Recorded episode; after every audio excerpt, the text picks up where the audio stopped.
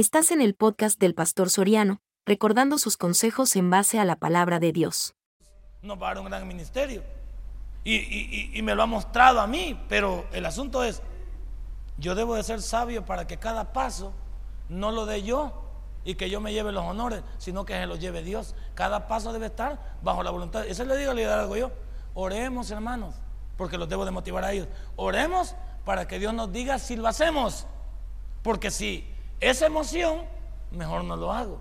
Eso es lo que le digo a usted. Usted no debe comprar por emoción, hacer algo por emoción, ir por emoción. Le preguntó a Dios. Entonces, si Dios está de por medio, Él me dice, voy, voy a lo seguro.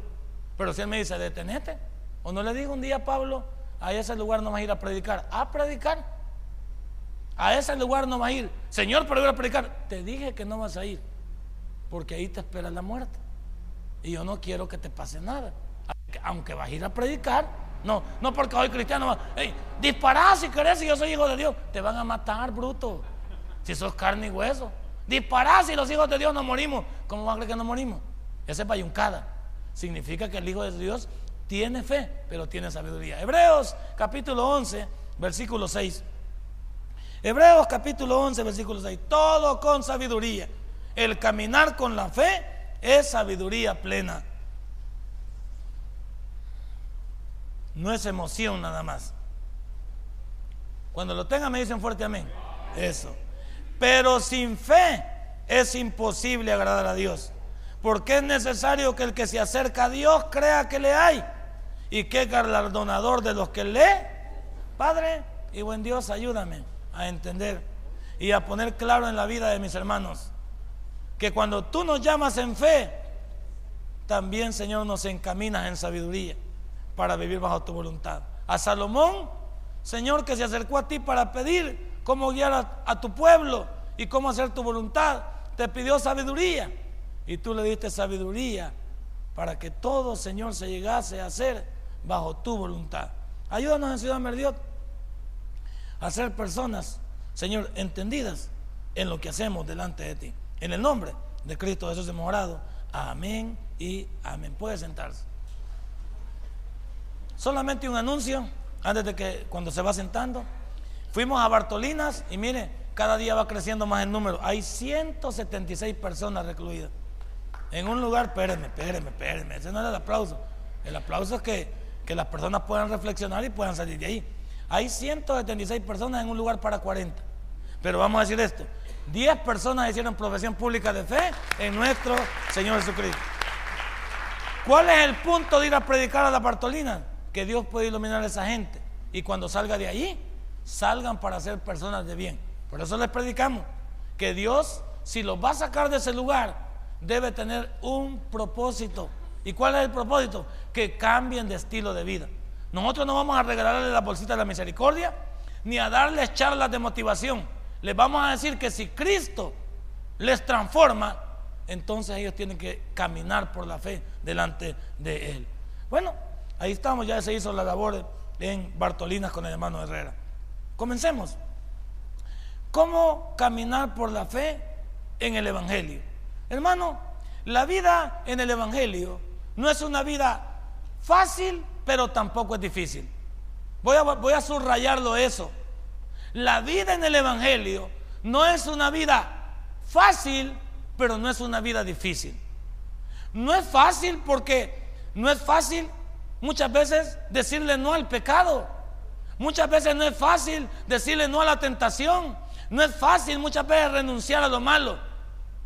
Pero tampoco es difícil pararnos en Dios un buen día y decir, yo quiero ser una nueva criatura. Porque cuando decimos también que el camino no es fácil, le damos un poco el gancho a aquellos que quieren ser libertinos y entonces dicen, no, ya viste lo que dijo el pastor, pues, que no es fácil la vida cristiana. Sí, pero nosotros tenemos a alguien que nos ayuda.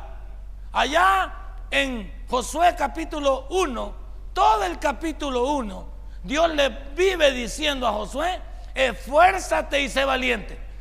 Todo el capítulo le vive diciendo, porque Josué estaba traumado, estaba asustado. ¿Por qué?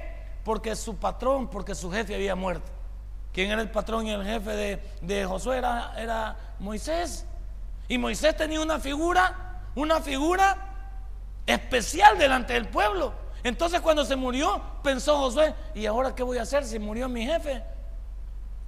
Y cuando lo vio triste Dios en el capítulo 1, versículo 1, 2 y 3, le dice, mira, levántate porque mi siervo Moisés ha muerto. Ok, ya se murió Moisés. Pero desde el capítulo, creo que el, no sé, el 14 o, qué capítulo del libro de números lo vamos a tener bien claro, ahí ya le habían puesto manos a Josué y lo habían apartado para el servicio de Dios. Acordate, le digo, que, tú, que Moisés oró por ti para que tú fueras un tremendo siervo de Dios. Y ahora, ¿por qué te estás echando para atrás? ¿Qué no me conoces a mí? ¿Qué no he andado por 40 años por, en el desierto contigo? Tú eres uno de los dos que está entrando a la tierra prometida. Uno de los dos que está entrando a la tierra prometida. Todos los demás se murieron en el desierto. ¿Qué no has visto? ¿Qué no has podido ver lo que yo he hecho por ti? Y eso es lo que quiero llamar la atención en esta mañana. ¿Cuántos de nosotros nos estamos dejando morir? Simplemente estamos renunciando a vivir para Dios.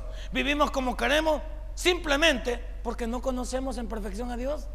La Biblia dice, ahí en el que hemos leído, porque, pero sin fe es imposible agradar a Dios, porque es necesario que el que se le acerca a Dios crea que le hay. Si yo he venido a Dios, es porque creo que Él puede cambiarme. Si yo he venido a Dios, es porque yo creo que Él puede transformarme. Si yo he venido a Dios, es porque creo que puede ayudarme. Si he venido a Dios, es porque creo que puede sanarme. El problema nuestro es que venimos a un Dios, y ya lo vamos a ver en la introducción, pero nosotros nos ponemos cobardes dentro del Evangelio. Porque realmente no conocemos a Dios en plenitud. Porque si lo conociéramos en plenitud, nos iríamos de un solo a sus brazos para que nos ayudara. El problema de muchos cristianos es que creen que caminar por la fe va a ser un camino sencillo. Y Jesucristo mismo, en cuerpo de hombre en este mundo, caminó también por la fe en un mundo que lo incomprendió. Cuando Jesús vino, parece que la gente lo recibió con mucha emoción. Bendito el que viene en el nombre del Señor, le dijeron, y tiraron mantos, y tiraron palmeras, pero una vez que lo vieron montado en un pollino, se les fue toda la confianza en él. Porque ellos esperaban un libertador, esperaban a alguien que los liberara del yugo romano. Y cuando vieron a un, hombre en un pollino, se preguntaron, es que el pollino era sentido de humildad. Y ellos cuando no vieron un conquistador dijeron, se defraudaron. ¿Por qué? Porque ellos querían una libertad humana. Y Cristo les, quería dar una libertad espiritual.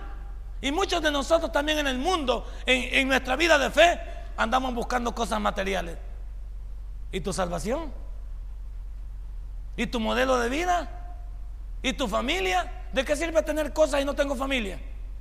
¿De qué sirve tener una casa rimbombante si no tengo una familia con quien compartir? ¿De qué sirve dinero si soy un enfermo? ¿De qué sirve dinero si soy un solitario, un amargado, una persona que... ¿Qué hago con él pues? tirarlo en prostitución, tirarlo en drogas, tirarlo en alcohol. Eso es lo que hace la gente. Y yo quiero poner en esto en perspectiva en el creyente porque el creyente tiene otro modo de vivir delante de la voluntad de Dios. Porque muchas veces se nos ha enseñado a que vengamos a Dios y creemos que Dios tiene la obligación de darnos todos nuestros caprichos y todas nuestras bayuncadas y nos olvidamos que Dios es un Dios también que nos llama a la santidad, nos llama al respeto a Él, y aquí la Biblia dice que si usted cree que Dios existe, se acerca a Dios porque le hay.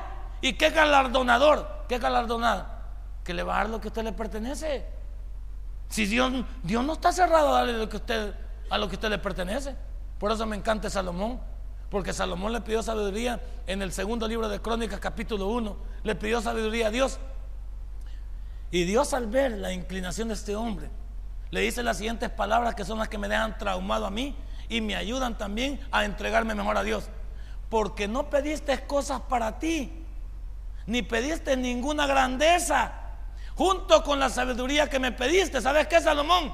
Te doy todo lo demás. Y le dice algo que se lo quiere a usted. No va a haber una persona igual a, a ti, ni antes ni después de ti. Tú eres único, Salomón. Yo le quiero decir en esta hora, ¿cuántos somos creyentes únicos, pero no lo sabemos? ¿Cuántos somos personas que Dios nos ha hecho con un ADN especial porque no se parece a ninguno? Su ADN es, nadie lo tiene. Sin embargo, su ADN espiritual, ¿qué me dice usted en esta mañana? Si el mismo Jesús cuando vino fue incomprendido, después de que le dijeron bien, bendito el que viene en nombre del Señor, semanas después lo estaban crucificando. Semanas después decían, crucifícale, Él no es nuestro rey, mátalo, asesínalo. ¿Y quiénes eran los principales que andaban involucrados en esto? Los religiosos. Los religiosos. Los que sabían el libro, los que se sabían la Biblia. Los que supuestamente vivían para Dios y pensaron que Él venía a competir con ellos, comenzaron a incitar al pueblo a que mataran a su Mesías. ¿Cuántos de nosotros también en nuestra vida espiritual estamos matando al Mesías cada día? ¿Cuántos el día de mañana no vamos a caminar por la fe? Vamos a vivir como nos da la gana y eso no nos hace merecedores de decir que somos cristianos. ¿Cuántos vamos a decir que somos cristianos mañana y no vamos a poder dar un testimonio? ¿Cuántos en los trabajos, en los negocios, en la calle, la gente va a pensar que está tratando con un creyente? Pero muchos de nosotros no vamos a dar el ancho como creyentes. ¿Cómo es caminar por la fe? Caminar por la fe con Dios es saber lo que Él quiere para mí. Él me quiere cerca de Él. Y aquí le quiero preguntar, ¿de qué porte su fe en esta mañana?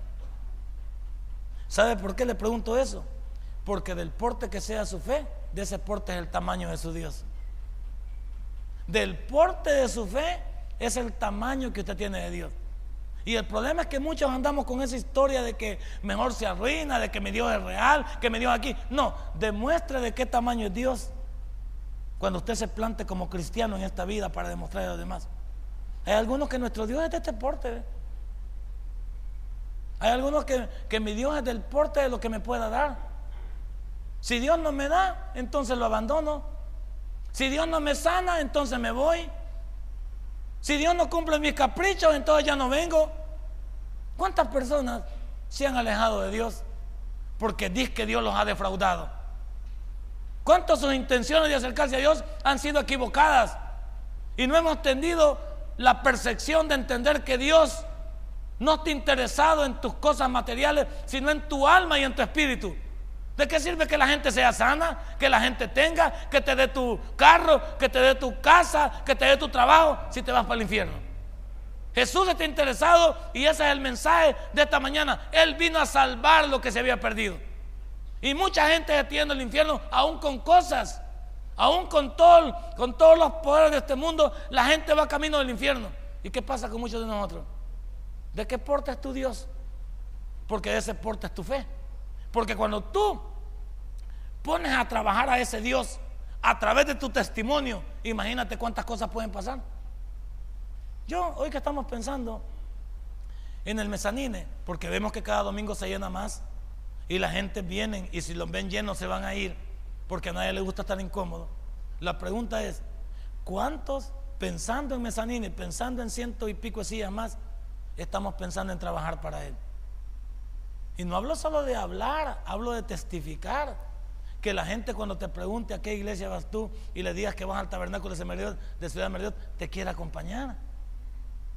Que las personas puedan pensar de que estamos pensando en, en darles un mejor trato, pero estamos pensando también en darles también un buen manjar de predicación. Darles una buena alimentación. Yo no quiero darles una alimentación que mañana se les acabe. Si usted come hoy, mañana necesita comer. Sí, ¿Y pasado necesita comer? Sí. Y algunos hay que alimentarlos para siete días. Algunos hay que alimentarlos para una semana. Yo le pregunto en esta hora, ¿de qué tamaño es su Dios? Porque de ese, de ese tamaño es su fe. Porque de esa manera pone a actuar usted su testimonio. Y hay mucha gente que no quiere venir a nuestras iglesias por nuestro testimonio. Iglesias pequeñas como las de nosotros se ven afectadas por eso. No hablemos de las grandes. No hablemos de las grandes porque ahí en las grandes cualquiera va. Y ahí usted no entiende la parte de quién está sentado. Pero aquí sí nos conocemos la mayoría. Yo, yo he aprendido a conocer sus nombres, sus caritas. Y a veces los veo en la calle, usted me ve en la calle también. Hay veces nos saludamos, hay veces se me esconde, hay veces le escondo yo también. Hay veces usted también anda. Aquí no nos podemos timar nosotros. Aquí todos nosotros sabemos, nos conocemos. Alguien me dice, allá veo su carro parqueado por tal lado. Me dice, ¿por dónde? Le digo, allá lo veo por el sitio. Sí, le digo, allá hago ejercicio. Ahí es donde voy a hacer ejercicio yo. Ah, y también allá lo veo por tal lado. Sí, por allá fue a hacer a tal cosa. La gente interesada, ¿qué anda haciendo uno?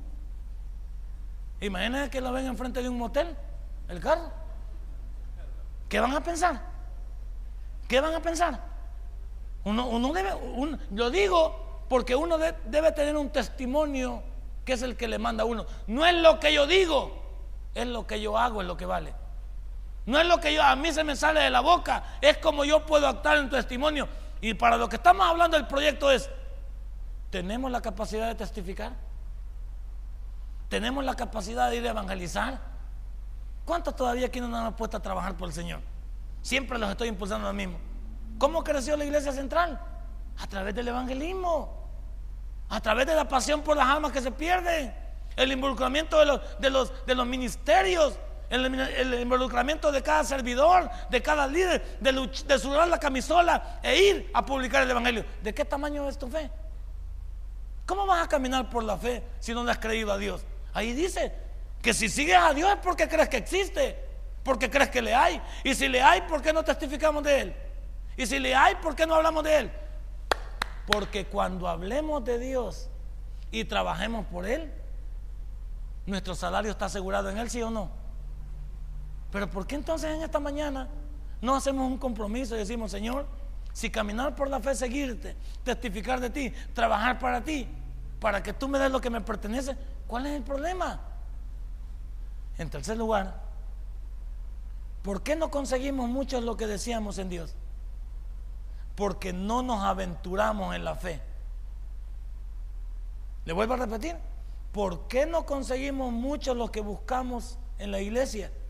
Porque no nos aventuramos en la fe. ¿Y qué es aventurarse en la fe? Es dejar que Dios te utilice en todo lo que Él quiere. Cuando llegué al tabernáculo, como siempre te lo he testificado, las palabras que escuché yo fueron, métase de cabeza con Dios. Nunca se me va a olvidar eso.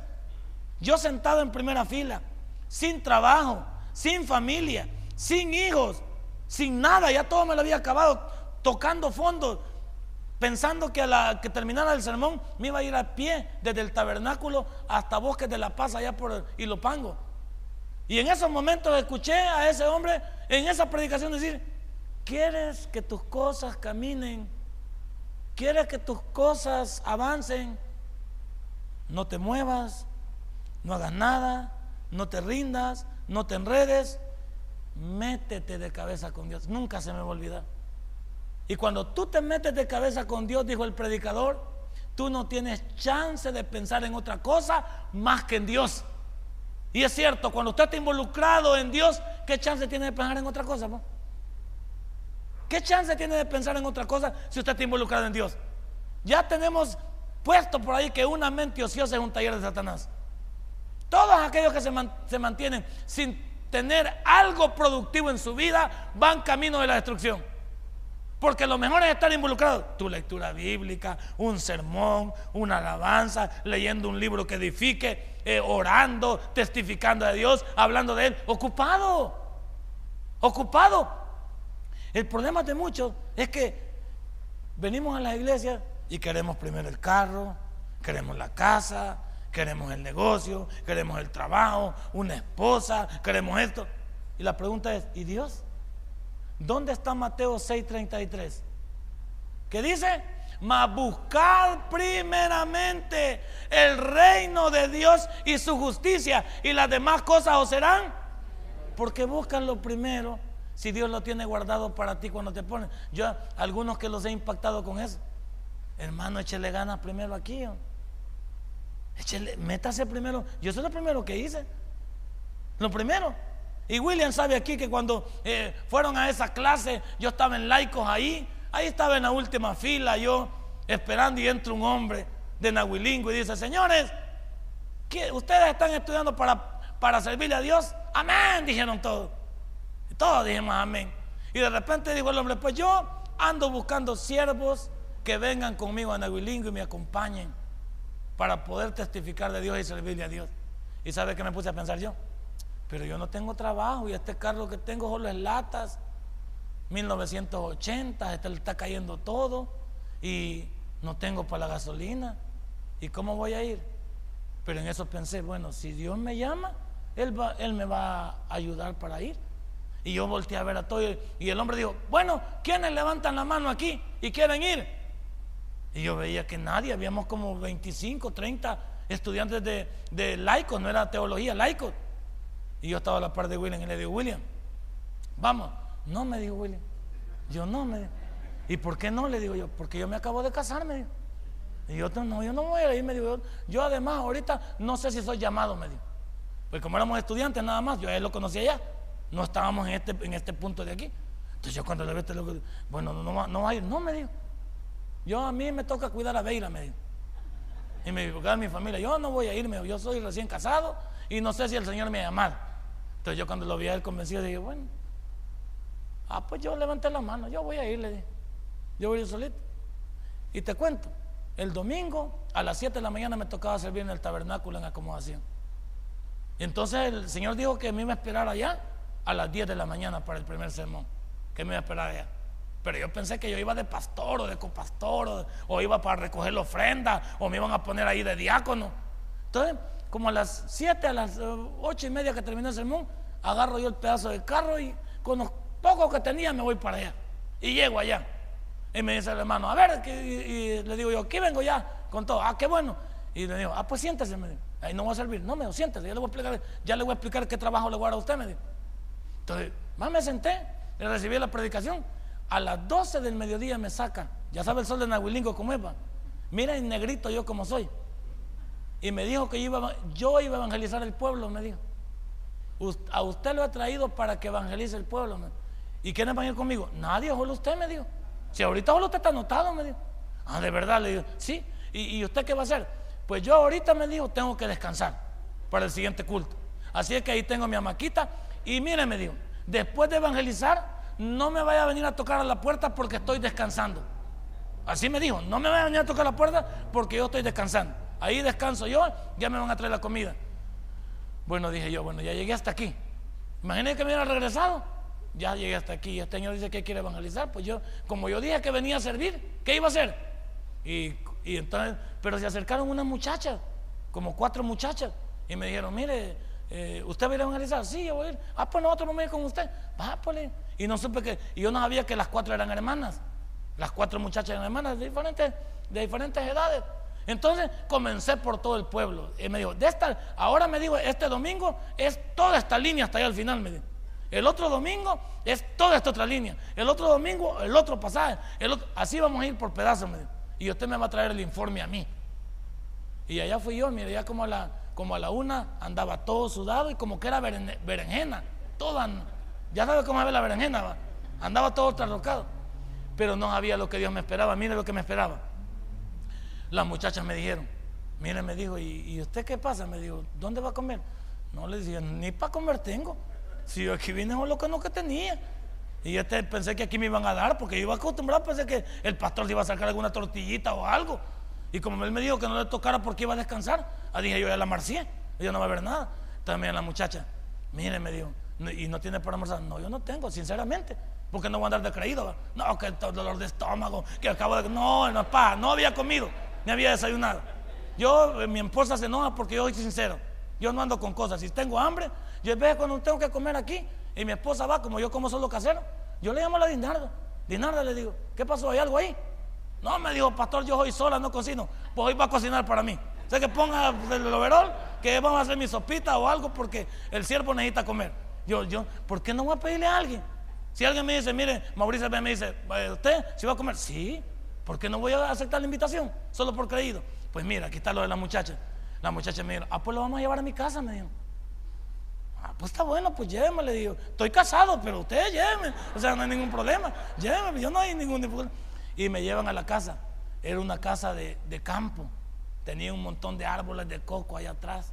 Entonces yo llegué y estaban echando las tortillitas ahí en el comal y tenían frijolitos y todo. Entonces le digo, le presentó la este es el, este es el pastor que ha venido, les digo a la, las hijas, este es el pastor que ha venido ¿Qué pastor era yo? El gran gañán. Entonces, pase adelante. Y ahí como, como pollo compradito, me puse por ahí. no, me dijo, ahorita mismo lo tenemos. Fueron y me pusieron una maquita debajo de los árboles. me pusieron una mesita y me dijeron, vaya, ahora va a comer, me dijeron. Y me van poniendo que, quesito, cuajada, me van poniendo frijolitos, me ponen mi, mi aguacatillo, como 10 tortillas así bien calientitas. Y me dijo, ¿y de qué fresco va a querer? Imagínate de qué fresco va a querer. ¿Usted cree que Dios lo va a dejar perecer aún? Yo iba sin nada. Y me dijo, de ahora en adelante, todos los domingos, aquí va a comer. Y después de comer, lo necesitamos descansadito. Así que se va a ir a descansar. Allá nadie lo va a molestar ahí. Hasta si quiere le estamos dando, le estamos dando para allá y para acá, para que ni siquiera haga ejercicio. Yo que sabía que ahí, y sabe una cosa, y te tengo noticia. Y esa gente me llevó para los naranjos para fundar aquella iglesia allá en el, en Cerro del Águila. Ellos me llevaron para allá. Ellos me dijeron allá no hay iglesia. Ellos me llevaron a la primera predicación donde la primera persona se puso de pie. Porque este pastor no me dio chance de nada. Todos los domingos que llegué, solo a eso, solo para eso me ocupó. Solo para ir a evangelizar. Nada de recoger ofrenda, ni nada. No, solo para ir a evangelizar. Pero ¿sabe qué? Yo nunca me di por vencido. ¿Dónde están los resultados? Aquí los bebe. Aquí estoy con ustedes. ¿Qué tal si no hubiera comenzado yo en algo? Denle un fuerte aplauso a nuestro Dios. ¿Qué te quiero decir? Que yo le creía a Dios por la fe. Yo no, no tenía nada. Y toda la bendición comenzó ahí en Aguilingo. De ahí para adelante la bendición no se ha detenido. ¿Cómo caminé? No le pregunté si me iban a dar combustible, con que no me iban a dar comida. Así le pido para combustible, pastor, me pego una patada. Esos mismos hermanos me ayudaban. también les testifico. Me dijo, pastor, no, mire, si yo no tengo nada. Pues aquí tienen sus 10 dólares para que le eche, aunque sea gasolina. Yo le echaba 5 y, los otros 5 para mí, para ver qué comía, pues no me iba a dejar también en la calle. Entonces, imagínense, ellos mismos me alimentaban, me daban para la gasolina y me mandaban para San Salvador. Y de ahí comenzó la bendición que no se ha detenido hasta hoy. ¿Cómo caminé? Por la fe. No pedí primero, dame un carro, Señor, nuevo para ir. Señor, mira, mi esposa no, no regresa conmigo, mira mis hijos. No, yo comencé primero a caminar por la fe. Y todo lo que ves del resultado es producto de poner un corazón y decir, Señor, yo te creo primero. Todas las cosas han venido por allá. No busques lo primero. Hay muchos que andan esforzados y encaprichados en que Dios no les da. No les da. Porque sus pensamientos son otros. ¿Tú crees que Dios no conoce tus pensamientos? ¿No conoce para qué quiere las cosas? Y te estoy hablando de esta etapa, te estoy hablando del año 2001. Hace 13 años que te estoy hablando de eso. Porque yo llegué hace 14 años al Evangelio. 13 años. Que el hermano William después, al hermano William me lo encontraste después. Porque ya cuando regresé, lo volví a ver. Y por eso yo lo conquisté para comenzar esta iglesia la primera vez. Le digo, ahora ya no vas a cuidar a nadie. Le dije, ya están grandecitos todos. Podés venir conmigo y, y podés hacer equipo conmigo. Si quieres venir conmigo, te invito para que venga conmigo. Así fue como nos unimos con William. Porque William me dijo, oh, sí, hoy estoy listo. Vamos pues, vamos a hacerlo. Y mire que el primero que vino fue William, no vino Beira. Porque Beira servía en la central. Ella servía los sábados allá, servía todavía allá. El primero que vino fue William, igual que yo. Venimos iguales. Y Dios comenzó a tratar con nosotros. Dios comenzó a hablar con nosotros. Así estamos. Tu vida, ¿qué es para mañana? ¿Qué quieres mañana? ¿Qué quieres hoy mismo? Por eso te pregunté al principio, ¿de qué portes tu fe? ¿Por qué no consigues nada? Porque no te aventuras. Si ese hombre no hubiera llegado y yo no hubiera levantado la mano y le hubiera creído, y si llegué ya y me dijo, vas a evangelizar en ese gran salón y hubiera dicho, no, ni loco. No voy a andar evangelizando aquí como que soy loco yo solo. Y Dios pone esas cuatro muchachas, pone a sus padres. Y cuando hemos ido con mi esposa, ¿cómo nos trata esa gente? ¿Sí o no? Nos trata cuando yo llego, me dice, pastor, Qué bárbaro hoy que lo vemos a usted y pase adelante y comienzan a, servirnos. No, es otra cosa, es otro nivel. ¿Se dejó? ¿Se dejó qué? Se dejó una secuela de bendición. Porque esta gente no, nos conoció, nos vio, vio lo que Dios pudo hacer. ¿Qué ha hecho Dios en ti? ¿Acaso tus compañeros no lo pueden ver? ¿Acaso tu familia no lo puede ver? ¿Acaso tus hijos no lo pueden ver? ¿Acaso tus vecinos no lo pueden ver? Pero déjate ir en el tobogán de la aventura. Hay veces porque algunos Dios les está pidiendo, ponte a servir. Mira cómo lo logré, pues. Sí, sirviendo. ¿Qué tal si tú te pones a servir? ¿A cuántos hemos rogado aquí para que sirvan? ¿A cuántos cánceres los hemos hincado? Y yo eh, le, comentaba al doctor Relajeño, que hay algunos que los hemos rogado para hacer las cosas y no funciona. ¿Sabe por qué no funciona? Porque yo los he rogado. Va a funcionar el día que Dios los levante, no el día que yo les diga. Bien dicho, yo les digo al doctor de la años. Aquí el problema ha sido es que yo, yo he rogado a la gente, yo les he dicho, pero me he olvidado que yo no puedo hacer nada, que si el Espíritu Santo no los puede levantar, yo no puedo levantarlos. Si el Espíritu Santo los levanta, Él sí los va a levantar. Él de cualquier manera los va a alzar. Pero yo he estado encaprichado en querer incluso hasta a la gente. Por favor, hágalo. Algunos les he pedido ayuda, les he dicho. ¿A cuántos no hemos molestado? Y hay que casi sugerirle. No, yo digo que cuando hay esa dadivosidad, esa, esa prestancia, cuando hay ese amor de Dios, no hay necesidad que nadie me diga nada. Yo lo hago con todo el corazón. Esta mañana, este sermón va, tiene que impactar tu vida. ¿Por qué? Porque de la fe comienza a nacer toda tu bendición. Y aquí comienza mi sermón. Número uno, la fe es tener lo que tengo sin ningún costo. La fe es tener lo que tengo sin ningún costo. ¿Qué me cuesta a mí? Yo no recuperé a esta mujer yo solo. No quería. Cuando fuimos a la universidad les he contado esa historia. No quería. Ella me dijo, nuestra relación está terminada. ¿Cómo vas a creer que con todo lo que me has hecho? Te fuiste de la casa, los niños quedaron solos. He tenido que ver cómo los niños quedaban solos cuando iba a trabajar. Los niños quedaban solos de noche, mi suegra echando la mano. ¿Cómo vas a creer que vas a regresar? ¿A regresar a qué? ¿Y, vos qué? Si, si, si vos, además, ni mis hijas, ni mi mamá, la suegrita del alma, ni mi mamá te quieren ver. Así que yo tampoco. Yo le digo, pero Gloria, si para darnos una oportunidad. No, vos no tenés ninguna oportunidad. Toda esa idea de que me estás vendiendo de que Dios te ha cambiado es una mentira. ¿Qué mujer le va a creer a uno si ha sido malacate aquí? Vaya, a Chacón y a mí, ¿quién nos va a creer? Va? Dígame, a Chacón y a mí, ¿quién nos va a creer? Nadie.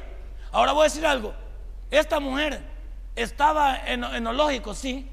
Ella estaba en lo lógico, porque no había dado yo un síntoma de que yo podía ser un buen hombre. Porque cuando más se me necesitó, no estaba allí. Entonces la señora tenía razón. Entonces yo, desde que vi esa actitud, dejé de ponerme del lado humano. ¿Y a quién se le encomendé? Se le encomendé a Dios nada más. ¿Qué podía hacer? Pues? Yo no podía hacer. Si yo no la podía convencer, el único que me podía ayudar era Dios para recuperar mi familia. ¿Tú en quién estás confiando? Cuando yo le pedí el primer trabajo a Dios, le digo, Señor, yo he tenido buenos trabajos y los eché a perder. Buenos trabajos. Yo ganaba bien en el año 94, ganaba casi 5 mil dólares de aquella época, en el año 94. Y pregúntenme cómo me los acabé. 5 mil dólares ganaba entre aduana, y contabilidad y todo lo que podía agarrar. Yo hacía un promedio de 5 mil dólares. Que hasta equipo de fútbol tenía, pues. Yo tenía un equipo de fútbol que me consumía, cada semana me consumía entre 500 dólares, me consumía el equipo de fútbol que tenía en el zapote. 500 dólares cada semana y andábamos por todo el país con ella, eh, viajando en estadio en estadio, siguiendo un montón de cipotes para verlo. Porque yo tenía solo cipotes de la reserva de la DED. Y me gustaba tener equipo, me gustaba ser un ganador. Equivocado, pero ahí estaba yo. 500 dólares. ¿Cuánto gastaba al mes? Gastaba casi 2 mil dólares. En bichos, en, torneos, en, en partidos, en esto, lo otro. Y todo se terminó. Cuando todo se terminó, se terminaron los amigos también se terminaron las personas. Y toqué fondo. Entonces vi con ella. Dije yo, no, aquí no puedo hacer nada yo. Sí, Señor, si tú no me ayudas, no voy a poder hacer nada. Hasta que un día volvimos a hablar con ella. Y ella me dijo, va, pues, vamos a volver a comenzar. Vamos a ver si es cierto que Dios quiere hacer algo contigo. Porque yo no te creo. Y no creo que llegué a la casa y la, la señora estaba sirviendo. No, los primeros días ni, ni pelota me tiraba nadie. Me habían quitado el control remoto, la televisión, me habían quitado hasta el lugar donde me sentaba. Yo estaba como pollito comprado por ahí nada más, nada, esperando. Y comía y la señora me decía que comiera, si no a calentar, porque como así lo miden a uno, ¿verdad? Cualquier parecido es por coincidencia. Pero ¿qué hice? Confiar en que Dios podía cambiar las cosas con ella. Y hasta ahora, ¿qué ha pasado? ¿Cuánto tiempo tenemos de haber recuperado otra vez la familia? de haberla recuperado en Dios, no de haberla recuperado yo. ¿Qué, ¿Qué me costó a mí? A mí no me costó nada. Todo lo que Dios ha hecho después, la honra y la gloria sean para Él. Él tiene todo honor y toda gloria. ¿Qué te pasa? ¿Cuántas cosas Dios te puede arreglar en tu vida? ¿Cuáles son las cosas que has perdido que Dios no te puede regresar? ¿Tu trabajo? ¿Un mejor trabajo? ¿Una mejor vida? Pero estás buscando de una manera equivocada. ¿Por qué? Porque estás buscando primero eso. Y Dios te dice algo aquí, ve. La fe es tener lo que tenemos sin costo alguno. Hebreos 11.1. ¿Qué es Hebreos 11.1? Es pues la fe, la certeza de lo que se espera, la convicción de lo que no se ve. Yo miraba que todas las cosas con gloria no iban a ser posibles. Yo me miraba ya con otra familia porque no miraba ya, no miraba, no miraba que, que iba a funcionar. Y digo algo, y no es que mi ministerio, hoy que me veo así, no hubiera funcionado con otra persona, pero no tendría el mismo valor que tiene aquí. No, eso hay que ponerlo claro. Yo no digo que uniéndome con otra persona no hubiera tenido un ministerio como el que tengo. Puede ser que sí Dios, pero no hubiera tenido el mismo poder que se tiene cuando usted en realidad puede hacer las cosas como Dios manda. ¿Por qué la tiene que alterar? ¿Cuántos quieren alterar su vida aquí? ¿Cuántos por no esperar en Dios se van a pasear en la olla de leche? ¿Cuántos por caprichosos se los va a llevar Judas? ¿Cuántos por no preguntarle a Dios van a tomar malas decisiones? ¿Cuántos van a fracasar porque nunca en sus vidas aprenden a depender de Dios? Cuando las cosas no funcionan, es porque Dios te está diciendo que no, hombre. Hay veces uno no entiende de que es bien loco, ¿verdad? O es bien eh, insolente o es bien soberbio. Uno quiere las cosas en capricho. Los caprichos no llevan a ningún lado. Si hay cosas que no funcionan, Dios te está diciendo, no. Dios te está diciendo, aléjate de eso. Dios te está diciendo, eso no va a resultar. Dios está diciendo, no vayas por ahí. Dios está diciendo, no tomes esa decisión. Pero como algunos somos caprichosos, ¿qué nos costó a nosotros la bendición? Nada. Cristo Jesús murió en la cruz. Nos sigue viendo desde el cielo, sigue intercediendo por nosotros. ¿Qué, qué te toca a ti y a mí? Unámonos a Él, hombre. En segundo lugar, la fuente de toda fe, ¿quién es? Correcto. Y entonces, ¿por qué andamos buscando otras cosas? Andamos buscando hombres que nos digan, andamos buscando personas. ¿Por qué buscas a personas que te hablen? Y hay personas que te hablan y te venden nada más melcochas. O te venden como esos volados que me dan risa. Esos volados que, que como que son nubes, ¿cómo se llaman? Algodón. ¿Qué pasa con ese algodón cuando te lo pones en la boca? ¿Qué pasa con una vejiga cuando te la inflan y te le meten un alfiler? No vivas de emociones, Las emociones no salvan a nadie, ni sostienen a nadie. Y cuando salen, yo me fijaba, cuando yo iba a ver las películas de Wang Yu y de Bruce Lee, ¿cómo salía uno en la película? ¡Ya! ¡Ya! Aunque no podía nada, ¿no es cierto? Salía uno todo loco. Vas a ver un partido de fútbol y ya crees que eres Messi. ¿Sí? Vas a ver una película de amor y ya piensas que la hipota va a salir así y va a salir a abrazarte nada más. Y ¿Cómo no? Esa no es la vida real. Esa es ciencia ficción. Y muchos como que entramos a una película y salimos de ella y nos emocionamos. Eso no es la, vida de un cristiano. Óyeme, no es circo. No es circo. No te diga repita, diga. No, esa es paja. Dime la vida diaria cuando salga mañana, cuando vea los, los recibos de anda ahí prendidos y vea los recibos de la luz y diga, tengo que pagarlo. Esa es la realidad. Mañana vas a salir a la calle y no tengo para el bus. Esa es la realidad. Mañana vas a salir y no tienes nada que hacer. Esa es la realidad. No, hombre. Pero esa realidad solo la puede cambiar Cristo Jesús. Entonces, ¿por qué en nuestra vida no nos ponemos en ese afán? Aquí, en este punto mismo, la fuente de toda fe es Cristo. Hebreos 12:2. Puestos los ojos en Jesús. Hebreos 12:2. Puestos los ojos en Jesús. No en cualquier loco de esta vida. No en cualquier persona puesto los ojos en Jesús, el autor y consumador de la fe, el cual por el gozo puesto delante de él sufrió la cruz, menospreciando el oprobio, y se sentó a la diestra del trono de Dios. ¿Qué más quieres? ¿Por qué andas buscando noticias? ¿Por qué andas buscando emociones? Si tú necesitas vivir la realidad de un Dios que te soporta cada día como tú eres, cuando ese Dios, yo cada vez que me, como le digo a veces a mi familia que la aburro, ¿Quién nos ha dado todo lo que tenemos? Les pregunto yo a ellos, cuando nos vemos así. Ellos pudieron ver nuestra vida, palparla, ver cómo habíamos llegado a tocar fondo y vernos hoy y preguntarles, ¿quién pudo cambiar eso? No es una emoción. ¿Quién pudo cambiar eso? ¿Quién pudo hacer esto? Solo Dios, porque en mí no había esperanza. Te conté que yo quería matarme. Sí, yo, ¿por qué no había la forma? Ya te he dicho que varias yo, yo como soy un gran miedoso, yo pensaba, con un matarrata, puña, pero me cuesta morirme. Y en eso me arrepiento y me he hartado el matarrata ya. ¿Cómo regreso? Pensaba, me tiro de un puente y cuando vaya a mitad del camino me quiero regresar. ¿Cómo regreso? ¡Ay! Vengo, vengo para abajo y digo, no me quiero morir. No, pienso, me tiro debajo de las llantas de un carro y no me pasa en la cabeza y no me mata y me deja todo en una silla de. Y eso pasaba maquinando. Y dije, ah, pues cómo. Y si, si me pego un balazo y bueno, no tenía ni para la pistola, ¿cómo Para comenzar, ni para la pistola, era caro, ni para la bala. Si me pego un balazo y no quedo bueno, entonces me ponía, dije yo, ¿cómo hago? Pues? Porque yo pensaba en matarme, pensaba que valía más muerto que vivo. Y en todo eso de pensar de matarme, escuché al pastor otra predicación, que el pastor dijo una vez, señores, dijo, cuando usted ha llegado al límite de su vida y ya no hay esperanza para usted y usted quiere salir, dijo esto, mire, esto dijo, nunca se me olvida. Dígale a Dios que le pegue, que le pegue una patada, donde usted ya sabe, que le pegue una patada y que lo saque de su problema. ¿Y sabe qué dijo él en esa predicación? Pero díganselo solo a aquellos que quieren salir de su problema. ¿Y sabe quién le dijo eso? Yo le dije eso. Señor, esa patada pégamela a mí, porque yo la necesito. Dámela a mí porque yo estoy tan fregado y estoy tan al límite de mi vida, a mí pégamela. Porque yo, si tú no me la pegas, yo no voy a poder salir. Y no me arrepiento de haberle dicho a Dios que me diera eso. ¿Por qué?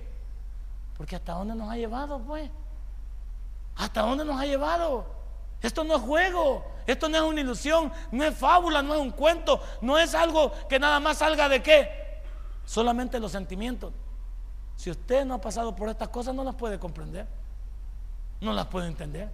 Pero cuando Dios te ha llevado al mínimo y te ha reducido la mínima presión y te ha podido dar esa oportunidad, ¿sabe qué digo yo? ¿Cómo podría yo desvalorar lo que Dios ha hecho? ¿Cómo podría yo ofender a mi Dios habiéndome levantado de las cenizas? ¿Cómo podría ser un ingrato? No, si no, esto no es una cosa de que solo me nació ahí. No, hay un testimonio detrás de eso. Y por último, ¿por qué fracasamos espiritualmente muchos? ¿Por qué fracasamos espiritualmente muchos? Mateo 17, 20. ¿Por qué fracasamos espiritualmente muchos? Y tome su pedazo porque yo ya tomé el mío. Este sermón cuando los preparo, me veo a mí mismo ahí en ese sermón. Yo soy una de las personas que en cada sermón me meto dentro del sermón. Porque si, no, si el sermón no me puede convencer a mí, no lo podrá convencer a ustedes. Si el sermón no es capaz de haber hecho algo en mí, no lo podrá hacer en ustedes. Eso es lo que me pongo a pensar en cada sermón. ¿Por qué fracasamos espiritualmente? Mateo 17, 20. Jesús les dijo, el mismo Jesús, por vuestra poca fe. Porque de cierto digo que si tuviera fe como un grano de mostaza, hermanito, el grano de mostaza es tan pequeño, pero qué tremendo árbol levanta. ¿Ya te fijaste de qué tamaño es el árbol de mostaza?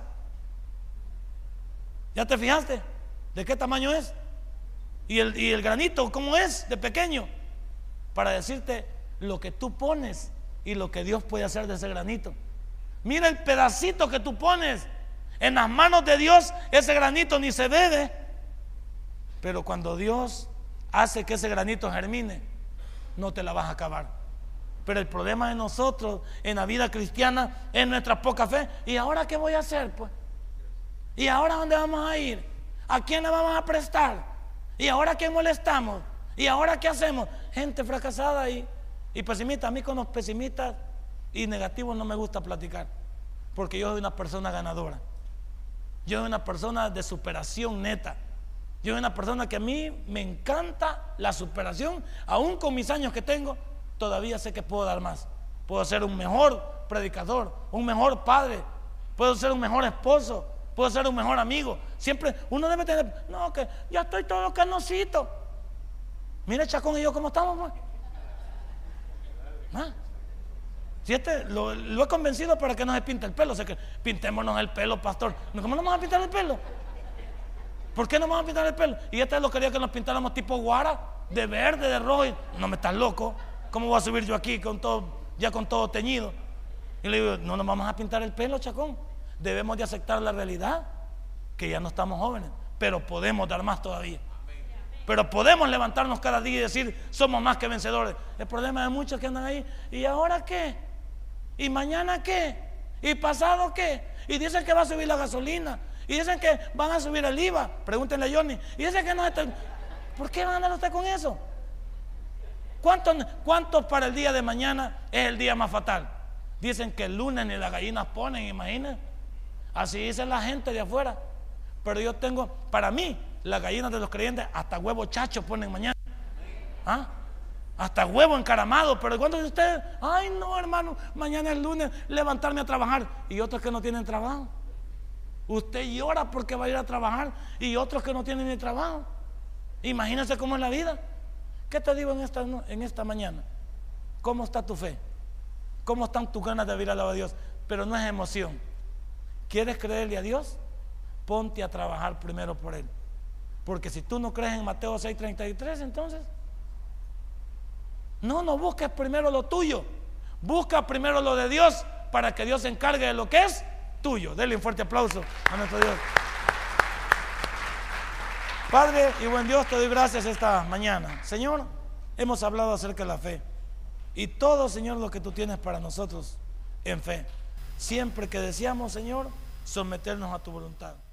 Si este mensaje ha impactado tu vida, puedes visitarnos y también puedes buscarnos en Facebook como Tabernáculo Ciudad Merliot. Sigue con nosotros con el siguiente podcast.